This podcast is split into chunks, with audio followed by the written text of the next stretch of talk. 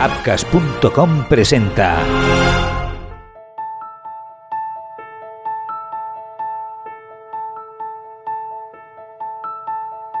Cirugía de rodilla. Mi punto de vista. Temporada 1. Fundamentos. Gracias por unirte a Cirugía de rodilla. Mi punto de vista. Temporada 1. Fundamentos. Soy el doctor Pablo Helber y este es el episodio 3. Ligamento cruzado anterior. Posiblemente el tema estrella de la rodilla, con miles y miles y miles de artículos sobre él por las últimas varias décadas cada una diferentes técnicas, interminable. Como todo en, todo el, el podcast, daré mi punto de vista. Y al ser solo un episodio, serán aspectos más limitados, pero recordar que en la temporada 3 describiremos con mayor detalle cada uno de estos aspectos.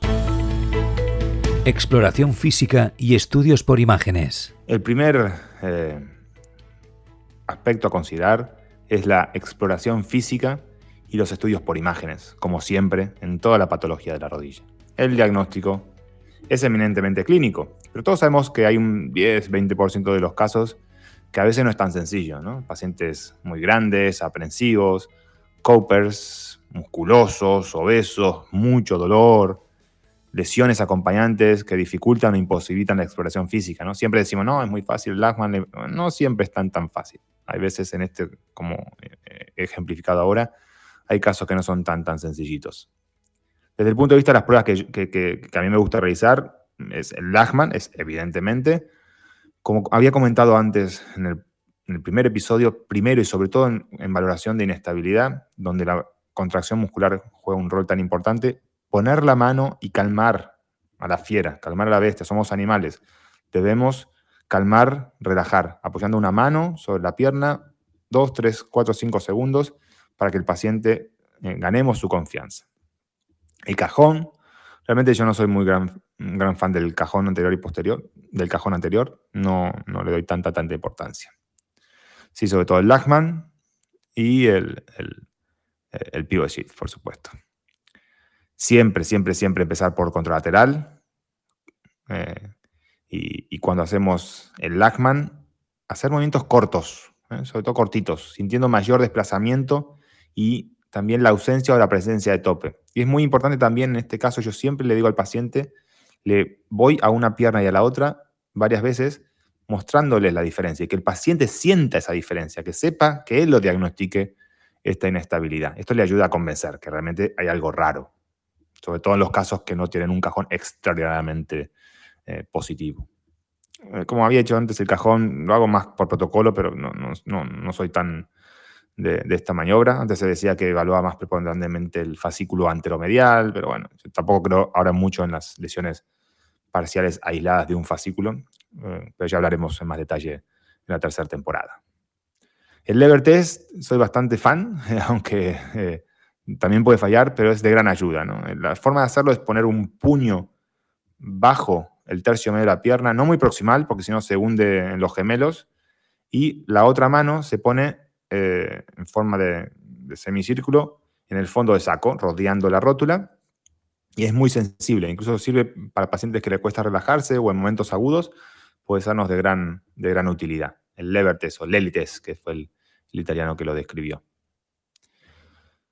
Luego tenemos el pivot shift, sin duda el más trascendente, ¿eh? pero porque además es de lo que el paciente se queja. ¿eh? Yo no creo que un paciente se queje porque la pierna no hay casi movimientos que la tibia se vaya adelante. Lo que hay es en los giros, en los pivotajes, ahí es donde nota el, del inglés el giving way, ¿no? el que se le va la rodilla. Mm, el problema es que realmente solo está validado al 100% en, quirófano, porque muchos de los pacientes, o en agudo, o pacientes aprensivos, van a contraer y nos va a ser muy difícil valorarlo en la, en la clínica.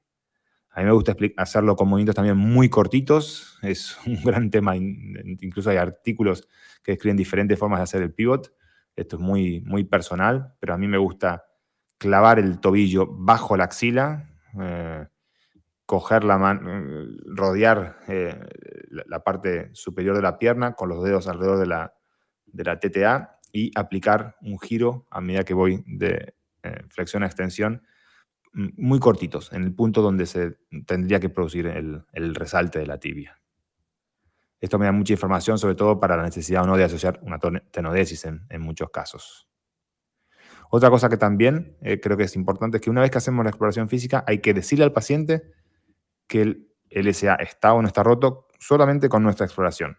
No ser 100% asertivo, pero eh, esto le da confianza y da sensación de experiencia y de seguridad. Luego sí que viene el momento de la resonancia, donde hay que evaluarlo en los tres planos. Tres planos, nunca solamente en los planos, en el, plano coronal. El plano sagital, que es el que más normalmente eh, valoramos.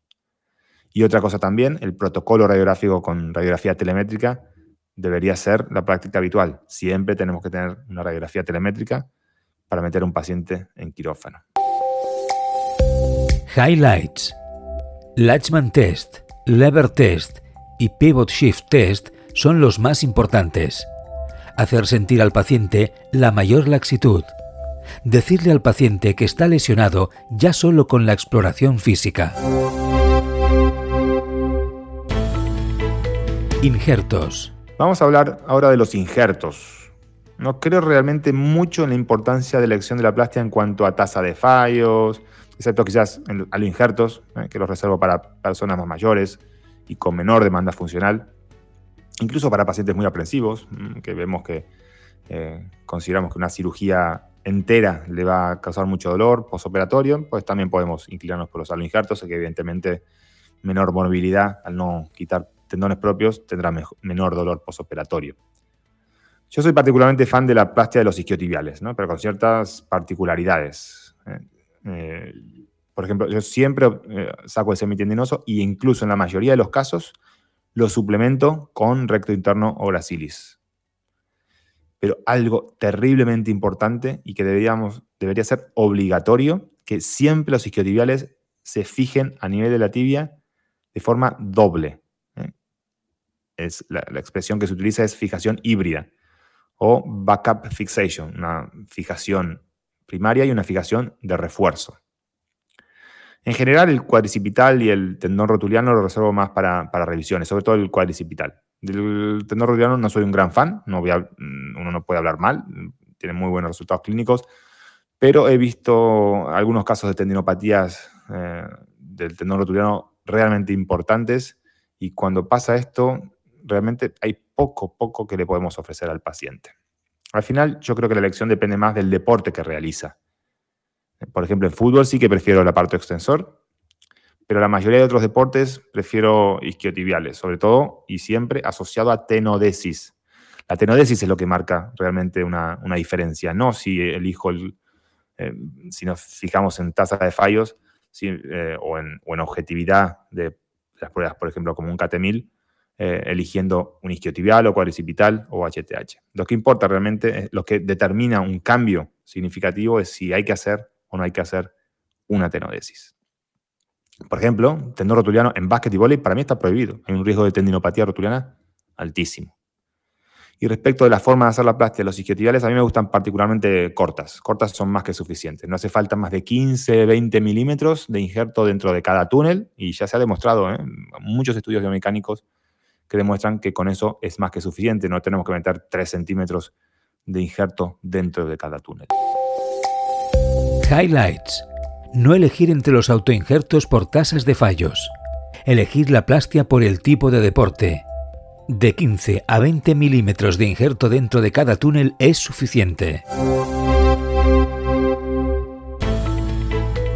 Técnicas. Ahora vamos a pasar a hablar un poco de las técnicas quirúrgicas. Bueno, hay un mundo de técnicas. ¿eh? Insisto que en la temporada 3 hablaremos en detalle de cada una de ellas. Pero aquí voy a resumir quizás mi, práctica con mis detalles, ¿no? que a mí me gusta hacerlo particularmente una técnica 100% centro anatómica. Hay algunos que les gusta hacerlo más anteromedial, pero a mí me gusta hacerlo eh, centro anatómica.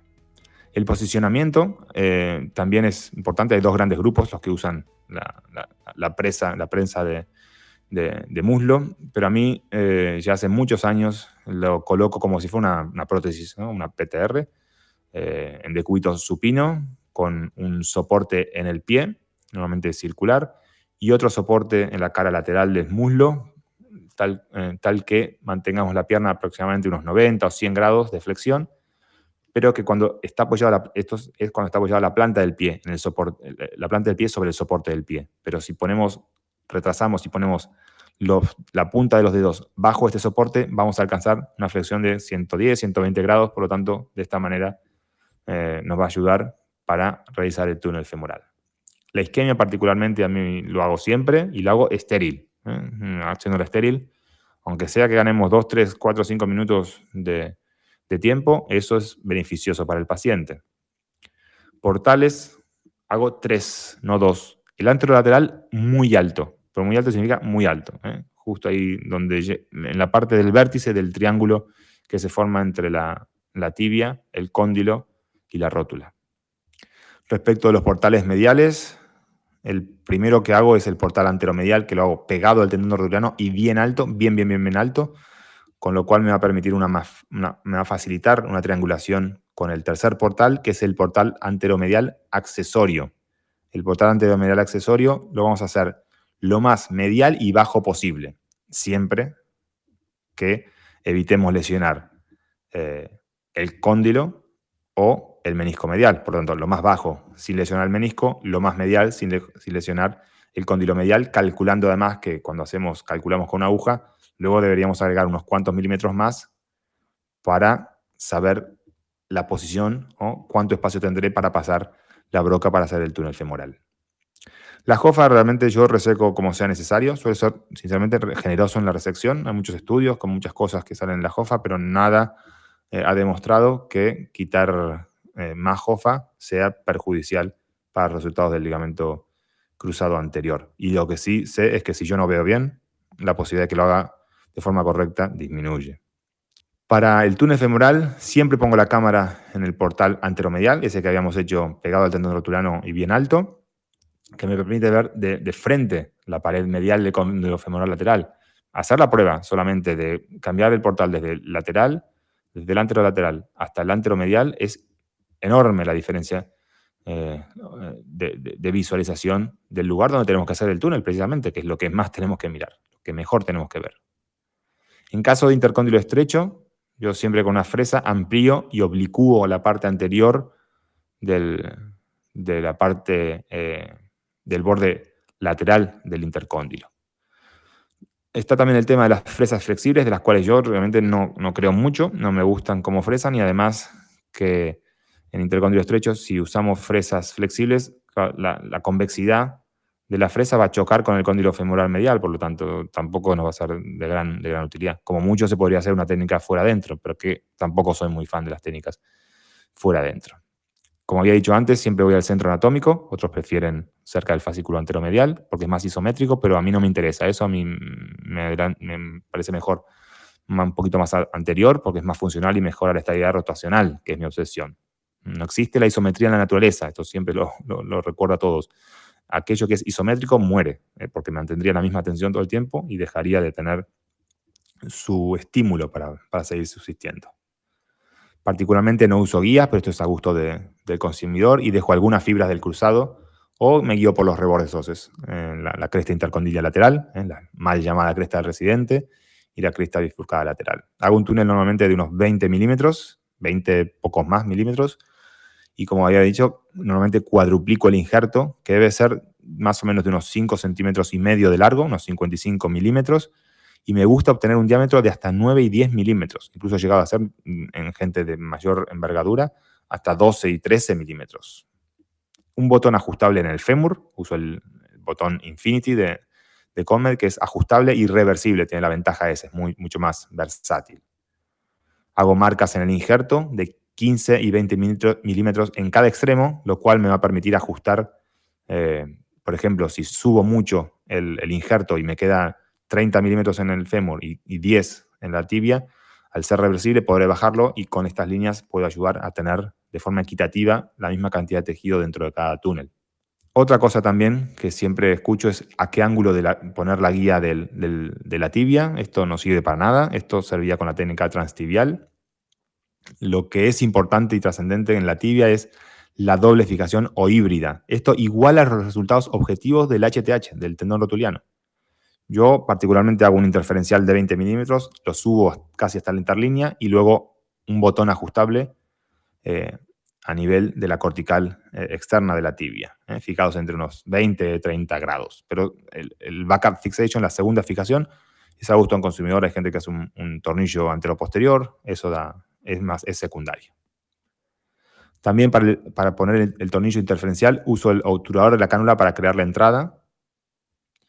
Y eh, normalmente me gusta poner el tornillo lateral para empujar el injerto hacia medial para que evite, como es una plastia más horizontal, eh, que evite el compromiso con la pared medial del cóndilo lateral. Highlights. Túnel centroanatómico en fémur, mirando desde portal anteromedial. Túnel ligeramente más medial en tibia. La doble fijación tibial es obligatoria. Expectativas. Hablaremos de las expectativas. Es muy importante hacer entender al paciente que nunca volverá a tener una rodilla normal al 100%. Se debe cuidar de por vida. ¿eh? Recordemos el reflejo LSA cuádriceps, con lo cual no tenemos el, LSA con sus mecanorreceptores. No tendremos nunca un tono del cuádriceps eh, igual que lo que teníamos antes o la rodilla contralateral. Hay que ser directos. ¿eh? Se vuelve al deporte previo en un 85% y al mismo nivel que andes en un 60%. ¿eh? Eso cuando se dice, no, el cruzado, no, no, no siempre, ni muchísimo menos siempre, y hay que ser honestos con el, con el paciente sin temor a que perdamos a, nuestro, a nuestro paciente por decirle la verdad.